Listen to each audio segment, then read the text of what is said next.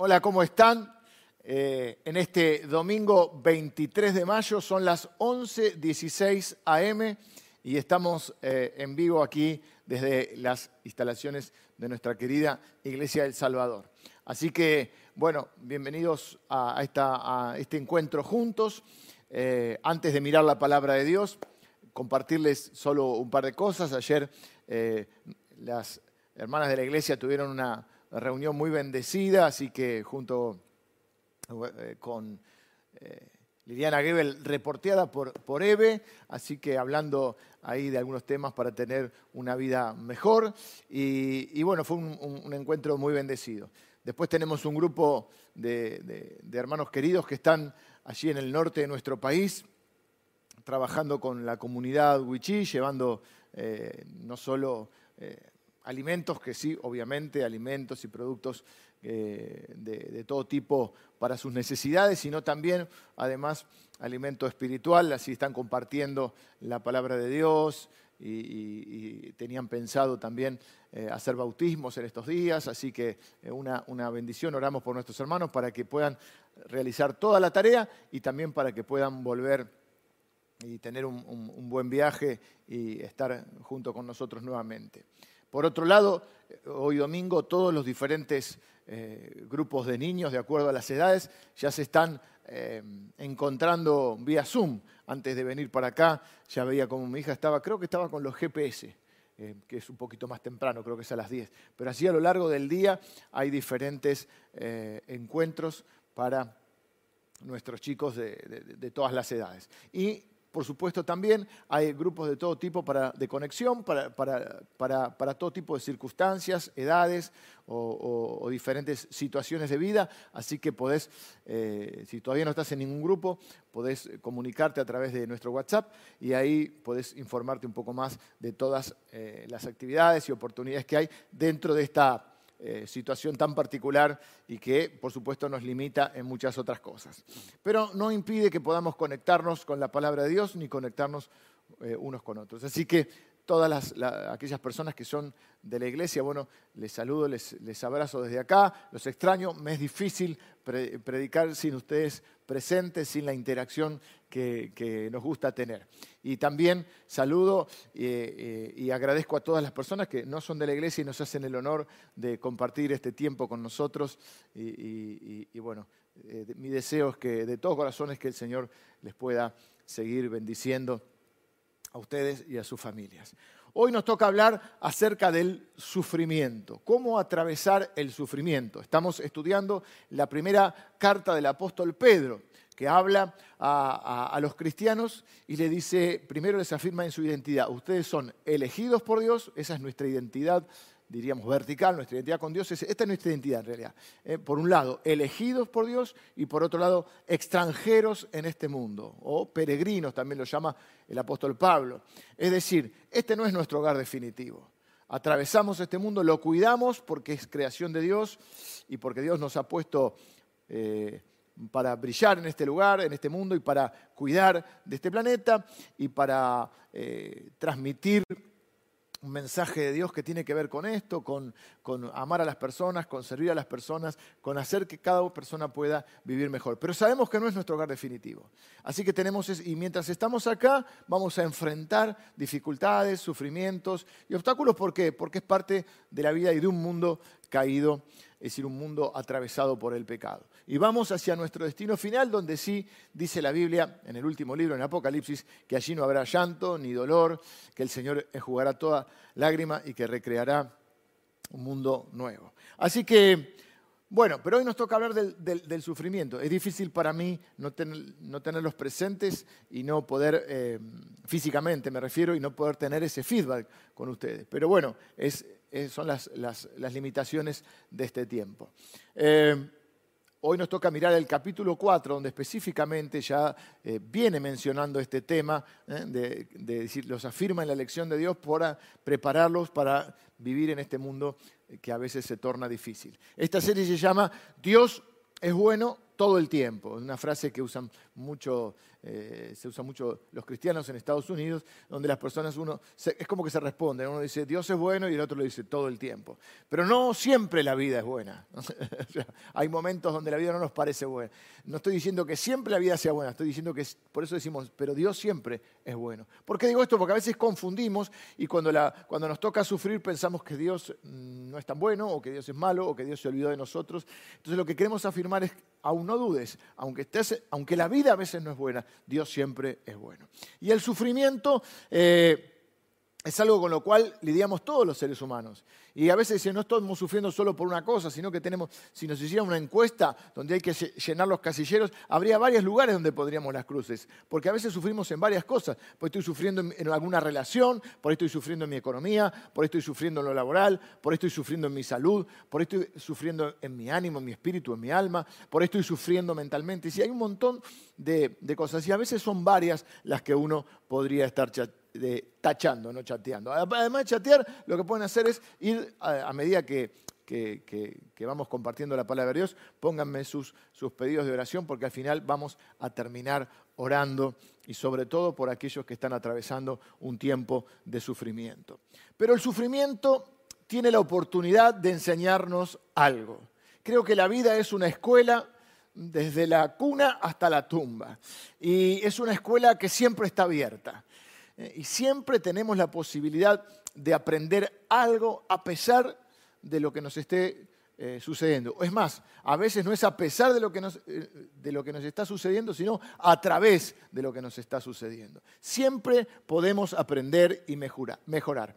Y la pregunta no es si vamos a sufrir o no vamos a sufrir, sino cómo vamos a sufrir. Porque en algún momento de esta vida, o en muchos momentos de nuestra vida, nos toca sufrir. Incluso a veces se da ese sentimiento encontrado, porque hay un montón de cosas buenas en nuestra vida, un montón de cosas que, nos hacen felices, pero tal vez estamos disfrutando, en el mismo momento que estamos disfrutando algún logro propio de nuestros hijos, de la familia, algo que nos, que nos pone felices, hay, otro, hay otra cosa que nos preocupa o que nos hace sufrir.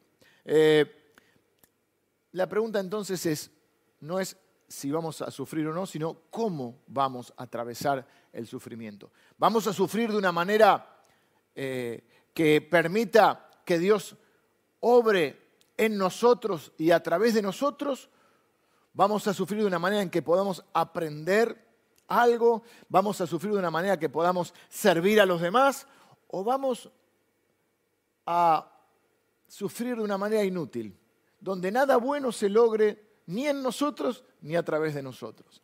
Es como que el apóstol Pedro nos da solamente estas dos opciones no nos dice eh, en este capítulo 4, justamente nos dice que todos vamos a sufrir. Lo que nos da es la opción, las dos opciones. Si vamos a sufrir de una manera inútil, donde no se logre nada bueno, o si vamos a sufrir de tal manera que Dios pueda obrar en nosotros y a través de nosotros y de esa manera eh, aprender y también servir a los demás. Pero antes de, de mirar estas dos opciones, primero a modo de introducción o de prefacio, quiero eh, que veamos juntos, juntos algunas, eh, alguna, una clasificación o algunos tipos de sufrimiento. También podríamos llamar algunas causas posibles, porque la pregunta siempre es ¿por qué? Mm, ¿Por qué tengo que sufrir? ¿Por qué a mí? Muchas veces eh, la gente nos pregunta y sobre todo cuando uno entra en una conversación y uno da a conocer también eh, esta parte de nuestra vida, de esta profesión, de decir, bueno, sí, eh, eh, ah, usted es pastor, ¿y, por qué hay sufrimiento en el mundo? ¿Y por qué me toca sufrir? A veces los propios cristianos dicen, ¿por qué a mí? Nos preguntamos muchas veces, ¿no? así que vemos algunas causas del sufrimiento. Primero, la primera que encuentro es el sufrimiento adámico, vamos a ponerle. Es un nombre que le vamos a poner como para poder identificar diferentes categorías. Sufrimiento adámico, ¿qué podemos decir? Bueno, a partir del, pecado original, al pecado eh, de Adán y Eva, el mundo es catapultado a una condición eh, de maldición, el mundo es un mundo caído, un mundo quebrado, un mundo roto, un mundo afectado por el pecado.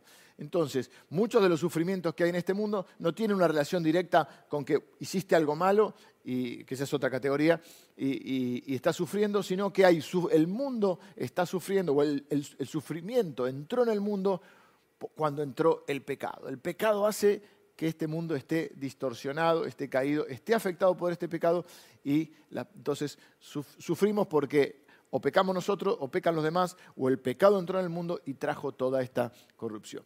Eh, la segunda categoría es el sufrimiento, podríamos llamarlo satánico o demoníaco, es decir, cuando hay un ataque directo del diablo y de las fuerzas del mal sobre, eh, sobre todo sobre los cristianos, ¿no? sobre puede ser sobre cualquier persona, pero sobre todo los cristianos son blancos de este tipo de ataque. Un ejemplo en la Biblia podría ser el caso de Job, ¿no? donde es atacado directamente por Satanás. Tercera eh, causa, sufrimiento como víctima.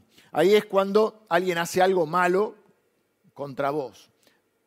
Te roban, eh, hay una situación de abuso, violencia,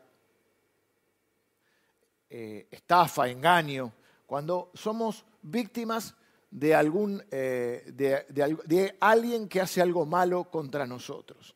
Es el sufrimiento, digamos, donde nosotros somos víctimas de ese sufrimiento. Luego está el sufrimiento colectivo, es cuando eh, uno sufre por ser parte de un pueblo o de una nación. Caso de, por ejemplo, el pueblo hebreo en Egipto, o podríamos decir cuando hay una catástrofe como fue, no sé, la de Haití, o cuando una, nación está en guerra, hay un sufrimiento colectivo, uno sufre como parte de ese pueblo o de esa nación. Después tenemos el sufrimiento disciplinario. Este, la Biblia dice que Dios nos, ama y es nuestro Padre, y que el Padre como padre tiene la función de disciplinar a sus hijos. Dice, el padre al que ama disciplina. No te desanimes cuando Dios te disciplina, porque si no, quiere decir que sos hijo. Si no fueses hijo, Dios no te disciplinaría. Claro, porque uno no anda disciplinando a los hijos de los demás. Así que ese es un sufrimiento disciplinario o correctivo, donde a partir de, ese, de algo malo que hacemos, Dios nos corrige con amor, pero para enseñarnos, para formarnos, eh, y para corregirnos. Sufrimiento de persecución por seguir a Cristo. Este es el sufrimiento del, que, del cual va a hablar Pedro en el próximo capítulo también. Eh, eh, el apóstol Pablo es un ejemplo claro también. Bueno, todos los cristianos, pero uno bien, bien emblemático sería el apóstol Pablo, todos los sufrimientos que tuvo por ser seguidor y predicador del Evangelio. Tenemos el sufrimiento el séptimo, el sufrimiento empático. El sufrimiento empático es cuando sufrimos nosotros porque alguien a quien amamos está sufriendo.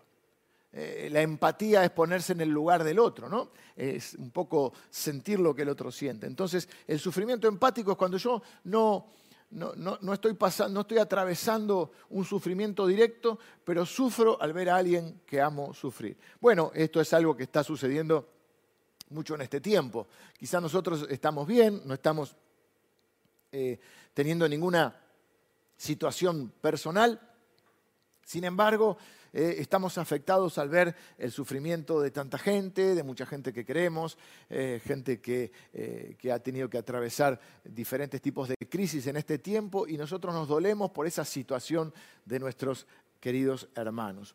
El, bueno, Jesús lloró incluso por, por los suyos, ¿no? El sufrimiento testimonial es cuando tenemos eh, una oportunidad dada por Dios para ser testigos de Él. El caso más típico por ahí en la Biblia es el, caso de Esteban, un seguidor de Cristo que fue apedreado, pero dio testimonio de su fe. Pero hay un montón de oportunidades donde a través de lo que estamos sufriendo podemos mostrar la bondad de Dios o Dios puede mostrar su bondad o su poder también ¿eh? a través de una obra en nosotros. Es decir, sufrimos, pero ese sufrimiento hace que otras personas puedan conocer a Jesús o puedan incluso creer en Jesús al ver nuestra fe, al ver nuestra solidez o al ver el obrar poderoso de Dios en nuestra vida. Ese es el sufrimiento testimonial. También tenemos el sufrimiento nueve, el sufrimiento providencial. Es cuando Dios tiene un propósito mayor y tenemos que atravesar nosotros por un sufrimiento para que luego Dios pueda utilizarnos de una manera en que podamos bendecir a mucha gente. Un ejemplo en la Biblia de esto podría ser el caso, por ejemplo, de José. José es un, joven que es vendido como esclavo por sus hermanos y atraviesa, atraviesa una, atraviesa, lo dije mal, atraviesa una serie de circunstancias, de peripecias, de, idas y venidas, es, acusado, luego es vendido como esclavo, acusado falsamente, lo llevan a prisión, pero todo eso hace que él termine ocupando un rol en el imperio de ese momento, que era el imperio egipcio, donde a través de, de, todo lo que él sufrió, él después pudo incluso salvar a sus propios hermanos, que lo habían vendido como esclavo, y de alguna manera salvar al pueblo de Dios, porque desde de, él y de sus hermanos, las doce tribus de Israel, iba a, conformarse el pueblo de Dios del cual iba a venir el Salvador. Así que todo lo que él tuvo que sufrir fue un sufrimiento providencial, que Dios lo permitió para ubicarlo en un lugar donde él, estratégico, donde él pudiera luego ser una bendición para muchos. Incluso este, para nosotros, porque a través de él o a través del pueblo de Israel vino eh, el Señor Jesús. Sufrimiento entonces providencial. Número 10, sufrimiento preventivo. El sufrimiento preventivo es parecido al disciplinario. Es cuando Dios permite un sufrimiento en nuestra vida que lo que hace es preservarnos de un sufrimiento peor. Es, a ver si puedo poner un ejemplo, es como cuando vos le decís a tu hijo, no toques ahí porque supuesto una estufa. No toques porque te vas a quemar, no toques. No lo vas a dejar quemar, pero por ahí a veces lo dejas que se acerque al fuego y que sienta un poquito el calor. ¿Para qué? Para que él sepa entonces que si acerca más se va a quemar. A veces pasa eso, el sufrimiento preventivo es cuando Dios permite un sufrimiento en nuestra vida que lo que hace es, de alguna manera, es una, alerta, es una enseñanza para que no continuemos en esa dirección, porque si no vamos a sufrir de, una, eh, de algo, un mal mayor. 11 es el sufrimiento que vamos a llamarlo misterioso. Es cuando no sabemos ni la causa ni el propósito por el cual estamos sufriendo. No siempre hay una causa. Queremos entender, queremos encontrarle respuestas a todo y a veces no le encontramos respuesta y a veces no le encontramos el propósito. Seguramente lo tendrá, sabemos que Dios va a hacer algo con eso, pero en el momento no sabemos la causa por la cual estamos sufriendo, si yo no hice nada malo para tener este sufrimiento y la verdad no sé de qué manera Dios podría usarlo, no sé cuál es el propósito de esto que viene a mi vida. Eh, siempre hay un, no sé en nuestra vida, porque, bueno, porque justamente dice la Biblia, ¿quién entendió la mente de Dios? ¿Mm? ¿Quién puede conocer todos los propósitos o todo los, lo, que Dios quiere? No, no, no, no, no, lo podemos saber. Eh, ese es el 11. 12, sufrimiento consecuente. Este es el quizá donde somos más responsables. Es causa-efecto y estoy sufriendo porque tengo una deuda, pero es una deuda que contraje. Hipotequé mi casa porque quería hacer un negocio y el negocio salió mal. Bueno, es consecuencia de tu decisión. A veces es consecuencia de un pecado, a veces no es un pecado, pero es una mala decisión. Eh, y tengo el hígado eh, arruinado porque, porque toda la vida bebí mucho alcohol. Bueno, entonces es consecuencia. Eh, mi, esposa o mi esposo me abandonó porque, porque, bueno, porque lo trataba mal, porque fui violento o porque fui egoísta o porque fui lo que fuera. Es decir, donde el sufrimiento que tenemos es consecuencia de una acción que nosotros, o de una decisión o una acción que hemos tomado. Y por último, el sufrimiento apocalíptico. Y este tiene que ver con algo que dice la Biblia y que cada vez que sucede algo malo en el mundo, todos los cristianos decimos el fin se acerca, ¿eh? porque, porque parece que siempre el mal va en aumento. Y la verdad es que nadie sabe eh, cuándo será el fin. Obviamente, al pasar el tiempo, el fin se acerca. Pero eh, algunos piensan, no, con esto, esto es señal del fin del mundo. Y bueno, ¿qué habrá pensado la gente en la Segunda Guerra Mundial? ¿Qué habrá pensado la gente en la Primera Guerra Mundial? En tantas cosas que la humanidad ha sufrido. Habrá pensado, uh, se, se acerca el fin. Así que sí es cierto que, la Biblia dice que a medida que el tiempo va pasando y que el fin se va acercando, también dice que va aumentando la maldad en el mundo. Pero también dice la Biblia que así como aumenta el pecado y la maldad, aumenta la gracia de Dios. Es decir, son oportunidades para que nosotros salgamos a hablar del amor, de la bondad de nuestro Señor y, de, ese amor plasmado en la, vida de Jesucristo que vino a salvarnos. Así que es una oportunidad para predicar el Evangelio. Así que estos son algunas clases de sufrimiento. No quiere decir que estemos sufriendo solamente por uno. Como te digo, por ahí tenés que ir y, tenés varios para, para ponerle la crucecita, ¿no? A veces sufrimos en varias capas y en diferentes intensidades, pero varias de estas cosas.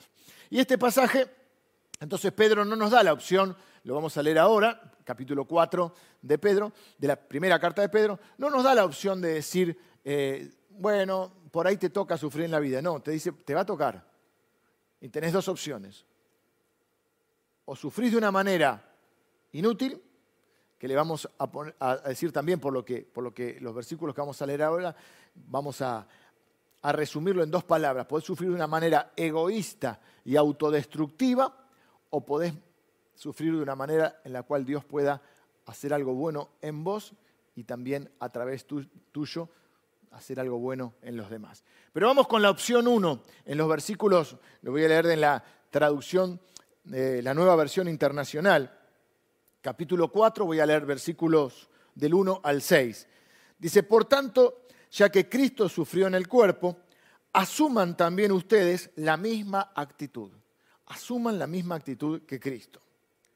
Porque el que ha sufrido en el cuerpo ha roto con el pecado para vivir el resto de su vida terrenal no satisfaciendo sus pasiones humanas, sino cumpliendo la voluntad de Dios. Somos de Cristo, entonces aún en el sufrimiento seguimos siendo de Cristo. Y ya no estamos para tener una mirada egoísta de nuestra vida, sino para mm, querer cumplir la voluntad de Dios. Pues ya basta con el tiempo que han desperdiciado haciendo lo que agrada a los incrédulos, entregados al desenfreno, a las pasiones, a las borracheras, a las orgías, a las parrandas y a las idolatrías abominables. A ellos, a ellos les parece extraño que ustedes ya no corran con ellos en ese mismo desbordamiento de inmoralidad y por eso los insultan. Pero ellos tendrán que rendirle cuentas a aquel que está preparado para juzgar a los vivos y a los muertos. Por esto también se les predicó el Evangelio uno a los muertos, para que a pesar de haber sido juzgados según criterios humanos, en lo que atañe al cuerpo, vivan conforme a Dios en lo que atañe al espíritu. Cuando sufrimos podemos estar tan consumidos por nuestro dolor que no que perdemos la conciencia de que podemos multiplicar ese dolor y hacer sufrir mucho a los que nos rodean, sobre todo a los que más nos aman. Eh, es decir, además de tu sufrimiento, podés provocar el sufrimiento de los que te rodean. No digo que lo hagas a propósito, pero a veces estamos tan ensimismados, tan enfocados, tan centrados en nuestro sufrimiento, que terminamos siendo, a pesar de estar, sufriendo, y que es, diríamos, entendible, terminamos siendo egoístas, o acá dice dos cosas, o podemos ser o egoístas o autodestructivos. ¿Mm? Eh, y da una una especie ahí, eh, sobre todo el versículo, creo que es el versículo 3, da ahí una lista mm, de, cosas. Ya, ya fue, ya pasó ese tiempo, dice nuestra vida, pero bueno, podemos en, en el sufrimiento volver a una etapa anterior donde vivíamos de otra manera. Es como pensamos, bueno, eh, nos alejamos de Dios, Dios se olvidó de mí, así que yo voy a... Mucha gente tiene esa, reacción. Cuando le toca sufrir, eh, se enoja con Dios, se aleja de Dios y vuelve a tener conductas que ya habían quedado atrás. Y las podemos resumir en estas dos cosas. Podemos vivir entonces de una manera, como dice acá, inútil o egoísta y autodestructiva. Vamos a empezar con el tema del egoísmo. Egoísmo es cuando, fíjense, estoy tan centrado en mi dolor que no me doy cuenta que la gente que me rodea este, no tiene la culpa. Y muchas veces eh, pareciera que uno los quiere hacer sentir mal o los trata mal, los acusa de, que no te comprenden, los acusa de que eh, se enoja con ellos. Es decir, cuando alguien quiere señalarte algo, decir, bueno, por ahí vos tenés una mirada negativa porque estás en, en tu dolor y en tu sufrimiento, y alguien te dice, pero bueno, mira al lado bueno, no, te enojas. Te enojas cuando alguien quiere darte ánimo. Cuando alguien quiere ayudarte, quiere servirte, lo tratas mal. Acusás a los demás de que nadie entiende tu dolor. Nos, nos victimizamos de alguna manera. Y casi que en un punto veo que hay gente que hasta en un punto le gusta ser víctima, porque al ser víctima puede incluso manipular a los demás. Porque digamos, hay parte, muchas veces vimos la clasificación del sufrimiento, hay parte de nuestro dolor que también es responsabilidad nuestra. Supongamos que estamos sufriendo por algo que, no digo que sea todo culpa nuestra, pero bueno, las circunstancias no favorecieron, pero tenemos un grado de responsabilidad en ese sufrimiento. Pero ¿cómo alguien nos va a señalar algo?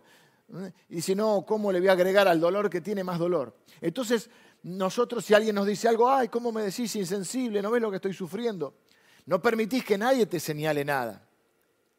Y entonces te, te, te limitás o te cortás la posibilidad de aprender algo, porque quizá parte de tu sufrimiento es producto de que hiciste algo mal, de una, o, tuviste una mala decisión, pero no dejas que nadie te lo señale. O quizá no tiene que ver con algo que hiciste o decidiste, pero tampoco ayudás a que los demás te ayuden, es decir, no te dejas ayudar. Porque cuando alguien quiere ayudarte a través de alguna manera, ¿eh? parece que te enojas más. Cuando alguien quiere darte una palabra de ánimo, una palabra de fe, lo tomás a mal.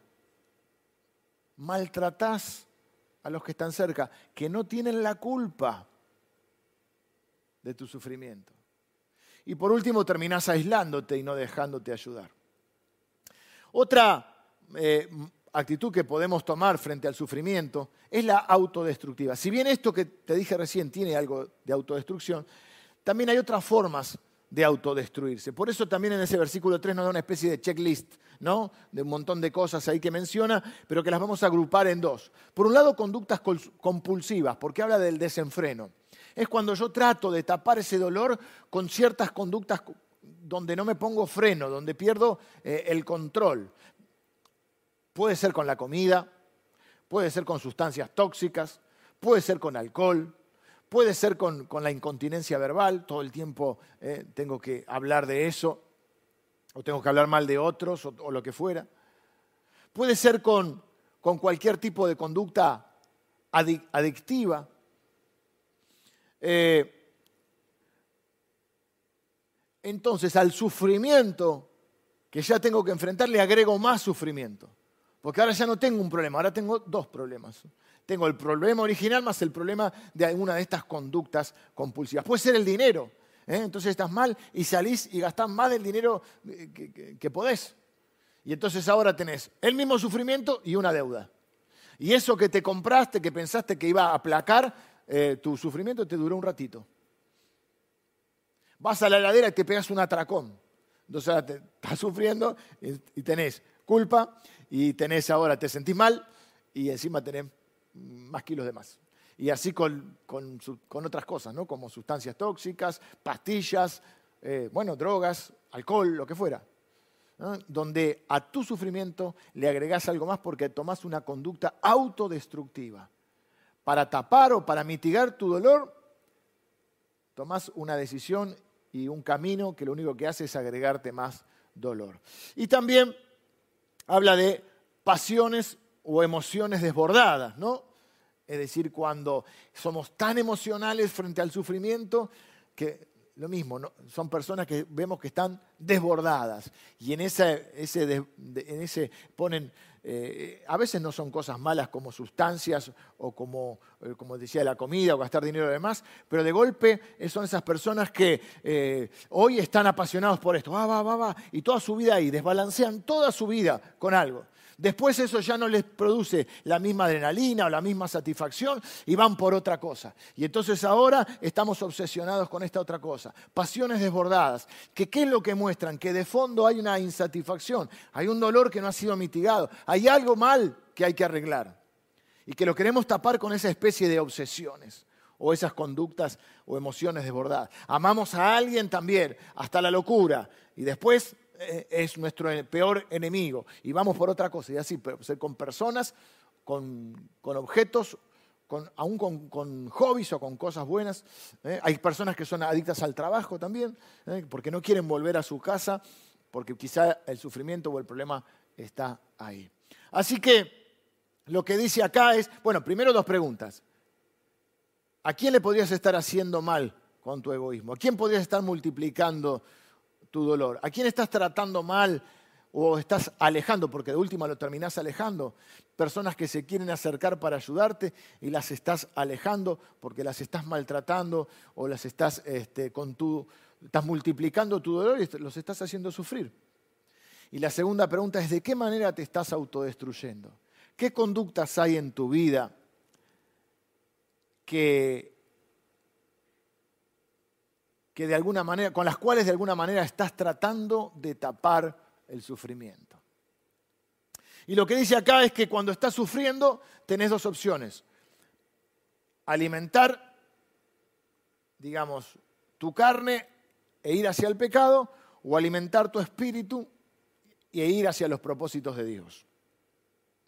Si, si alimentás tu carne vas a ir hacia el egoísmo y la autodestrucción y si vas hacia el espíritu dice que consideres a tu Salvador y en el versículo 1 dice, asuman la misma actitud de Jesús. ¿Cuál fue la actitud de Jesús? Bueno, primero tenemos que recordar que Él murió por vos, por mí, murió por nosotros y murió para pagar por nuestros pecados.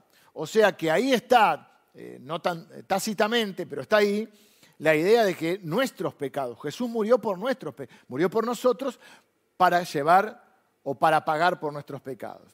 Y esto lo digo porque muchas veces cuando sufrimos, somos conscientes, tenemos la, tendencia todos, de ser mucho más conscientes de los pecados de los demás, donde somos víctimas, somos mucho más conscientes de eso que de los pecados que nosotros producimos también a otros en los cuales somos victimarios. O de los pecados donde nosotros somos víctimas y victimarios. Es decir, pecamos en algo y, a su vez somos víctimas porque ese pecado nos, daña a nosotros. Eh, quiero decir, uno ve las manifestaciones. Todo el mundo protesta, todo el mundo hace manifestaciones, todo el mundo sale con carteles a la calle. ¿eh? Quiero que me paguen más, quiero pagar menos impuestos, quiero mis derechos. Eh, y si algún derecho ha sido avasallado, eh, vengo a pelear, a, reclamar por mis derechos. Pero ustedes vieron alguna manifestación donde alguien salga diciendo, la verdad que yo evadí impuestos, así que quiero pagar más impuestos. Hago así por el cartelito, ¿no? Ustedes vieron a alguien diciendo, no, sí, sí, yo en realidad eh, maltraté a mi esposa, hizo muy bien en dejarme.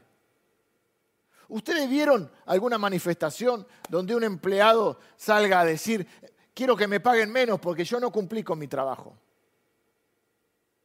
¿Mm? En general, somos muy conscientes de los pecados, de los daños que los demás hacen contra nosotros, pero no siempre somos tan conscientes de nuestras responsabilidades o de nuestros propios pecados, que nos hacen sufrir o hacen sufrir a otros. Así que cuando miramos al Salvador, cuando miramos a Jesús, somos conscientes también de nuestros pecados. Y si vamos a hablar de pecados, también hablemos de los pecados de los otros contra nosotros, de las injusticias que sufrimos. Pero hablemos de todo. Hablemos también de lo que nosotros somos responsables. Eh, considera a tu Salvador y asumí la misma actitud que él tuvo. ¿Cuál fue la actitud de Jesús? Jesús usó su sufrimiento no para pecar, sino para servirnos a nosotros. Dice la Biblia, por ejemplo, por sus llagas, por sus heridas fuimos nosotros curados. El castigo de nuestra paz fue sobre él. Es decir, para que tuviéramos paz, él tuvo que cargar con los pecados. Fíjense, él sufrió, primero voluntariamente, pero además no usó su sufrimiento para pecar, sino para servir. Y lo tercero que puedo ver, ahí está bien claro, asuman la actitud de Él, es que nosotros también podemos ser como Él. Y aún en los momentos de sufrimiento, decir cómo Dios puede usar este sufrimiento para enseñarme algo a mí, para que, cómo puede este sufrimiento servirme a mí y también servir a los demás. Así que ahí entro en la opción 2, porque la opción 1 es sufrir inútilmente, egoístamente y autodestructiva o autodestructivamente donde nada bueno voy a sacar de eso, sino que voy a multiplicar el sufrimiento o voy a añadir sufrimiento al que ya tengo. La opción dos es poder sufrir y dejar que a través de ese sufrimiento Dios haga algo bueno en vos y a través tuyo. Primera Pedro, ahí lo dejamos en el 7, así que vamos a leer, lo dejamos en el 6, vamos a leer el 7 al 9. Y dice, por esto también perdón, acá el 7. En el 6 dejamos Vamos al versículo 7. Ya se acerca el fin de todas las cosas. Así que, para orar bien, manténganse sobrios y con la mente despejada. Sobre todo, ámense los unos a los otros profundamente, porque el amor cubre multitud de pecados. Practiquen la hospitalidad entre ustedes sin quejarse. Vamos a dejar acá y después seguimos. Sufrir de tal manera que por medio del Espíritu Santo y de nuestro Señor Jesucristo, Dios pueda obrar en nosotros y a través de nosotros. De esa manera también podamos hacer bien o servir a los demás. ¿Qué puede hacer Dios eh, a través del sufrimiento y a través de su Espíritu en nosotros? Bueno, puede hacernos justamente más parecidos a Cristo. Podemos crecer en misericordia. El sufrimiento a veces te da misericordia. Puedes entender a otros. Podemos crecer en bondad. Podemos crecer en humildad. Porque a veces nos damos cuenta a través del sufrimiento de los errores que hemos cometido y eso nos hace más humildes. Podemos crecer en paciencia, podemos crecer en perseverancia, podemos crecer en fe al ver, e identificar el obrar de Dios en nuestra vida. Podemos, en resumen, crecer en semejanza a Cristo. Podemos parecernos un poco más a Cristo, asumiendo siempre y cuando en esta opción 2 asumir la actitud de Cristo, imitar la actitud de Cristo y dejar que Dios obre a través de ese sufrimiento en nosotros y a través de nosotros. Esto es lo que quiero decirte. El sufrimiento por el que pasas es tan caro, te cuesta tanto tiempo, tanta energía, tanto dinero, tanto, tantas emociones, tanto sufrimiento. Es tan caro de soportar que no lo desperdicies en el pecado, te sugiero, que no lo desperdicies en el pecado, sino que lo inviertas en el servicio. Te cuesta tanto ese, ese sufrimiento, es tan caro para tu vida. No desperdicies tus lágrimas, tus malos momentos, tus angustias, tu dolor. No lo desperdicies en el pecado, invertilo en el servicio. Eh, y dice que estamos en el capítulo final de la historia humana. Se acercan los últimos tiempos. Dice, por lo tanto, asuman esta actitud. Esto es bueno porque lo que nos hace es alentarnos al decirnos, miren, este no es el final. Ninguno de los sufrimientos que estés atravesando como cristiano es el final para tu vida. Ni siquiera el final es el final para tu vida. Se acercan los últimos tiempos. Sea que el Señor venga o el día que nos, si Él no viene primero, vayamos nosotros. Pero lo que está diciendo vuelve a la idea original. Este no es tu hogar definitivo. Este no es tu destino final. Tu destino final no es el sufrimiento. Es un paso que tenés que atravesar. Tu destino final es de gloria junto a Cristo, donde Él secará toda lágrima, donde no habrá llanto, no habrá dolor, porque no habrá pecado. Donde viviremos eternamente en un, otro, en un mundo construido por Dios. Así que eso es una manera de darte aliento. Ya se acercan ¿eh? los últimos tiempos. Eh, y no pierdas de vista que este no es tu final. Y después entonces dice que hay una manera de sufrir como cristiano para que nuestro sufrimiento tenga propósito y no sea un sufrimiento inútil o sin sentido. Y ahí menciona algunas cosas. Dice, sean eh, sobrios. ¿Qué es lo? Ya se acerca el fin de todas las cosas, así que para orar bien, manténganse sobrios y con la mente despejada. Sobrio y mente despejada. Bueno, lo que ocurre es que muchas veces el dolor nos aturde. Estamos aturdidos. El primer, el primer golpe nos aturde. Por eso tenemos que sentir el, dolor y asimilarlo. Necesitamos ese, ese, tiempo de asimilarlo. Ahí nos dice un poco cómo asimilarnos. Porque dice, vayan a la oración. Ahora vamos a hablar de la oración.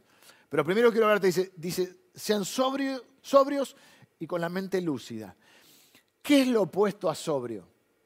Lo opuesto a sobrio es cuando alguien está ebrio. ebrio es borracho. Y cuando alguien está ebrio, no está en control, está desbordado emocionalmente, no está lúcido y comete todo tipo de ridiculeces, todo tipo de, actos reprochables y, pierde el control. Lo único que hace es eh, cosas que, que lo siguen perjudicando más. Entonces dice, sean sobrios. Eh, ¿Cuántas veces vemos que alguien frente al sufrimiento, el dolor, está desbordado? Hay gente que hasta está irreconocible. No parece la misma persona. Emocionalmente desbordados, mentalmente aturdidos. Entonces dice, bueno, lo más rápido que puedan, tienen que tener la mente despejada, tienen que estar lúcidos, tienen que estar sobrios, asimilen el golpe. Y entonces, porque claro, porque si no, andamos como un, como un ebrio, sin dirección, sin sentido, haciendo cualquier cosa. Y por otro lado, dice, para orar bien. Y acá vamos a la importancia de la oración. Para poder asimilar el golpe, lo primero que tenés que hacer es ir a Dios, porque a veces vamos a tanta gente primero. Eh, desbordados emocionalmente le vamos contando nuestro dolor a todo el mundo, pidiéndole consejo a todo el mundo, haciendo que todo el mundo ore por nosotros. Está el que se aísla y está el otro, ¿no? El que se aísla y toma solo, eh, o está el otro que va eh, y anda buscando ayuda y hablando de su dolor por todos lados, casi como que es la única persona que sufre en el mundo. Y lo que dice acá, primero, primero, anda a Dios. Para asimilar el golpe, anda a Dios. A veces le contamos todo nuestro problema a todo el mundo y cuando vamos a la oración ya no tenemos ganas de contarlo. En vez de recurrir primero a Dios, yo pongo el ejemplo de cuando chocas, viste que primero la primera persona que te encontrás y si chocaste le contás todos los detalles del choque. Después pasa un poquito el tiempo y te encontrás con otro y, cada vez que vas contando lo vas resumiendo, ¿viste? Hasta el último que le decís, sí, choqué, pero no pasó nada. Bueno, así hacemos nosotros. A veces le, le contamos a todo el mundo y cuando llegamos a Dios, decimos, Dios, ayúdame tendrías que ser el primero que vamos para poder asimilar el, dolor y orar bien. ¿Qué ocurre cuando oramos? Dos cosas. Primero, procesamos el dolor verbalmente. Claro, porque a veces es necesario hablarlo, por eso lo hablamos con la gente. Por eso le contamos a la gente lo que nos pasa. Porque para poder procesar el dolor tenemos que sacarlo, tenemos que ponerlo en palabras. Pero no lo hagamos delante de cualquiera. Hay amigos y, gente que, que nos ama o gente que puede ayudarnos. Pero primero, primero, vayamos a Dios. Ahora, si solo le contamos el dolor y no hacemos lo segundo, la oración se transforma solo casi en una queja. Para que la oración tenga una bendición mayor en nuestra vida, por un lado es procesar verbalmente el dolor, sacar lo que está dentro y llevárselo a Dios. Pero segundo, lo que tenemos que hacer con la oración es transferir, o lo que hace la oración verdadera es transferir nuestra carga. Le transferimos nuestra carga a Jesús. Por eso Jesús dijo, vengan a mí los que están trabajados y cargados, los que están cansados, los que tienen una carga que no pueden llevar, vengan a mí y yo los voy a hacer descansar. Es decir, que la oración se transforma realmente en una herramienta que le sirve a nuestra alma cuando nos permite procesar el dolor verbalmente y cuando nos permite transferir la carga a Jesús. Porque si no, solamente es queja, salimos de ahí, seguimos con la misma carga y no se produce el efecto que la oración produce o quiere producir en nosotros. Después dice, ámense unos a otros, y ahí raro, ahí mete algo de hospitalidad. Bueno, ahí tiene varias interpretaciones. Amar unos a otros, obviamente, porque hay, tenés que dejarte amar, porque lo que te dije, hay personas que se aíslan porque alguien los dañó, piensa que todo el mundo los va a dañar, entonces se aíslan y no se dejan amar, no se dejan ayudar. Y también que en el medio del dolor tenemos que ser conscientes que también hay otros que están sufriendo y que también podemos nosotros amar y servir a otros y que cuando amamos y servimos quizá nuestro dolor se alivia un poco. Quizá nos damos cuenta que no era tan grave. Quizá cuando salimos de ese enfrascamiento en nuestra propia vida y nuestro propio sufrimiento, nos damos cuenta que, que hay una posibilidad de ayudar a otros, de servir a otros y que eso también mitiga nuestro dolor, porque de alguna manera vemos que tiene un sentido, un propósito y vemos que, aún así Dios nos puede usar. Y está la alegría de sentir que Dios nos usa y la alegría de bendecir a otro. Pero en el medio mete hospitalidad. Bueno, ahí hay dos cosas. Por un lado, porque esto, la hospitalidad también es recibir a alguien, ¿no? Entonces, recibamos a gente en nuestra vida, dejemos que alguien entre en nuestra vida. Un sentido más figurado. Pero hay otra, ahí ya estaba viendo que hay otra, otra traducción que la palabra griega eh, de hospitalidad también puede traducirse como amor al extraño. Amor al extraño. O amor a los extraños. De ahí viene la palabra hospitalidad. Entonces, de alguna manera lo que está diciendo está bien, no solo con, con los tuyos, sino que también hay otra gente que quizá no es tan cercana, pero sí es cercana en que está viviendo una situación igual a la que vos viviste y lo podés amar y ayudar a través de tu experiencia. Eh, así que sirvamos a las personas que están sufriendo y aún a las que están pecando, porque dice que el amor cubre multitud de pecado. No está diciendo que encubras el mal, está diciendo que cubras al pecador. Quiero hacer esta aclaración. Es la diferencia entre secreto y privacidad.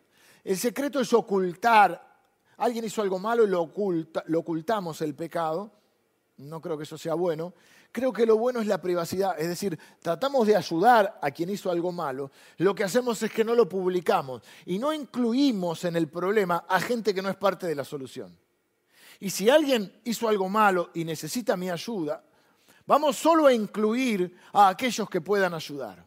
Aquellos que no puedan ayudar van a ser parte del problema. Entonces, lo que hacemos, ahí es lo, que creo yo que se refiere a cubrir, cubrimos al, pecador, no, no negamos lo que está mal, pero lo que hacemos es tratar de ayudarlo. Y la mejor manera de ayudarlo es no ocultando, pero sí en la privacidad, de solo incluir a aquellos que pueden ayudar. Eh, y luego dice, mm, ámense profundamente, practiquen la hospitalidad entre ustedes sin quejarse la queja no ayuda en nada. Mira que yo soy quejoso, pero la verdad que la queja no ayuda en nada. Lo único que hace es amargarme más, eh, como decimos nosotros, darme más manija, eh, eh, multiplicar mi preocupación o mi disgusto. La verdad que la queja no ayuda en nada. Sí procesar verbalmente el dolor, sí la oración, sí hablar con un amigo, pero vivir quejándonos no ayuda en nada. Lo único que te hace es más difícil atravesar el sufrimiento. No, no te ayuda en nada. Termino, porque ya estamos en hora. La conclusión está en los versículos 10 y 11, donde dice, cada uno ponga al servicio de los demás el don que haya recibido, administrando fielmente la gracia de Dios en sus diversas formas. El que habla, hágalo como quien expresa las palabras mismas de Dios. El que presta algún servicio, hágalo como quien tiene el poder de Dios. Así Dios será en todo alabado por medio de Jesucristo, a quien sea la gloria y el poder por los siglos de los siglos. Amén. Miren, hay algo peor que sufrir, y es sufrir solo. Y estamos mejor juntos. Y para eso está la iglesia y para eso está la familia de la fe.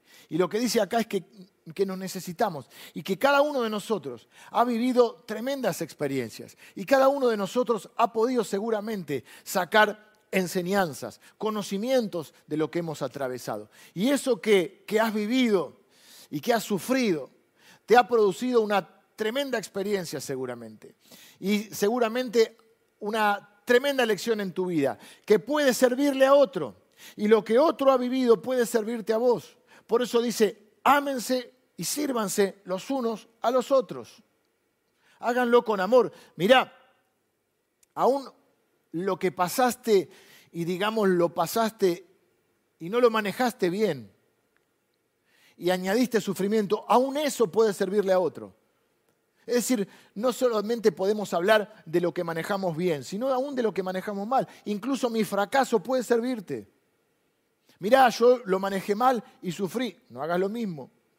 A veces, viste, con tus hijos o con alguien de mucha confianza, que te puede decir, ¿y vos qué me decís? Y vos mirá lo que hiciste. Y claro, porque hice eso y porque sufrí es que te estoy diciendo. ¿Viste cuando decís a tu hijo, hace, esto? No lo hagas porque vas a sufrir. Y vos hiciste lo mismo. Claro, por eso te lo digo. Porque hice lo mismo y sufrí. Y quizá vos tuviste una mala experiencia matrimonial y fracasaste en tu matrimonio. Y ese matrimonio terminó en una separación, en un divorcio. Y vos decís, yo no puedo, eh, eh, no puedo aconsejar nada de matrimonio porque, porque, porque yo fracasé. No, aún tu fracaso le puede servir a otro, porque seguramente te dejó lecciones y aprendizajes de cosas que no deberías haber hecho. Así que aún de nuestros fracasos pueden aprender los demás. Y después habla de que cada uno recibió un regalo, un don. Y ahí veo dos conceptos, uno más explícito y otro implícito el concepto de propietario y de administrador. Y dice, Dios es el, propietario, más si somos cristianos. ¿eh? Dios es el propietario, el dueño de nuestro cuerpo, de nuestras relaciones, de nuestras posesiones, de nuestras habilidades, de nuestras capacidades y también de nuestro sufrimiento. Y nosotros somos administradores de eso. Así que, aún en nuestro sufrimiento podemos decir, Señor, estoy sufriendo, pero sé que este sufrimiento en última instancia no es mío, es tuyo. Y quiero administrarlo de tal manera que, que no lo quiero desperdiciar en el pecado. Lo quiero administrar o lo quiero utilizar para servir a otros. Quiero invertir este dolor. Quiero, aún en esta circunstancia, eh, traer honor a tu nombre y servir a los demás. Así que dice, cada uno hágalo mm, según lo que ha recibido. Y esa es la diferencia entre alguien que es cristiano y alguien que no lo es. No es que no vivan la misma experiencia, quizá vivan la misma experiencia, pero la puedan atravesar de otra manera. Y esta es la manera en que el apóstol Pedro nos, nos habla acerca de cómo atravesar este dolor. Quiero terminar con esto. Mirá, nunca el sufrimiento es más grande que tu Dios. El sufrimiento humano no es más grande que un Dios soberano. Y estoy convencido de lo que dice su palabra en Romanos 8, donde dice, sabemos que en todas las cosas interviene Dios para el bien de los que le aman y han sido llamados con propósito. Así que si perdemos de vista esto, vamos a perder la esperanza. Pero esta es la palabra de Dios. Y esto es lo que quiero, con lo que quiero cerrar en esta mañana. Nunca tu sufrimiento va a ser más grande que tu Dios. Nunca el dolor de tu sufrimiento va a ser más grande que la bondad o el poder de Dios. Así que ya que todo en nuestra vida es de Él, también de Él es el sufrimiento. Solo hay que administrarlo. Ya Él sufrió por nosotros, ya Él pagó por nuestros pecados y ya Él ahora nos ha dado su espíritu que nos empodera para poder atravesar el sufrimiento. Termino orando eh, en, esta, en esta mañana. Señor, estoy orando por todas las personas que están sufriendo de una u otra manera en este tiempo. Señor, eh, Quizá algunas personas lo han puesto en el chat, otros quizá lo tienen ahí en su corazón, quizá otros ahora eh, lo están poniendo en oración. Pero Señor, cada persona que nos está mirando y que está sufriendo, yo te pido, Señor, que obres en sus vidas de tal manera eh, que hagas algo poderoso en ellos y a través de ellos. Y que puedan atravesar este sufrimiento. Y que este sufrimiento no sea en vano, no sea inútil, Señor, que no lo afronten con una actitud egoísta o autodestructiva, sino con la conciencia de nuestro Señor Jesús, con la mirada en Él, asumiendo la misma actitud que Él tuvo. Señor, que si nos toca sufrir, o cuando nos toque sufrir, mejor dicho, que suframos de tal manera que con ese sufrimiento podamos parecernos más a Jesús y podamos servir a otros. Que podamos crecer en bondad, en misericordia, en paciencia, en humildad, en semejanza a Cristo y ser utilizados por ti, Señor, para poder bendecir a otros que están sufriendo o están atravesando lo mismo. Yo bendigo a cada persona que está sufriendo en este momento y declaro que la buena obra que empezaste en tu vida, tú serás fiel en completarla porque lo has prometido, Señor, y porque es tu palabra. Oro en el nombre de Jesús. Amén. Que el Señor les bendiga y les guarde.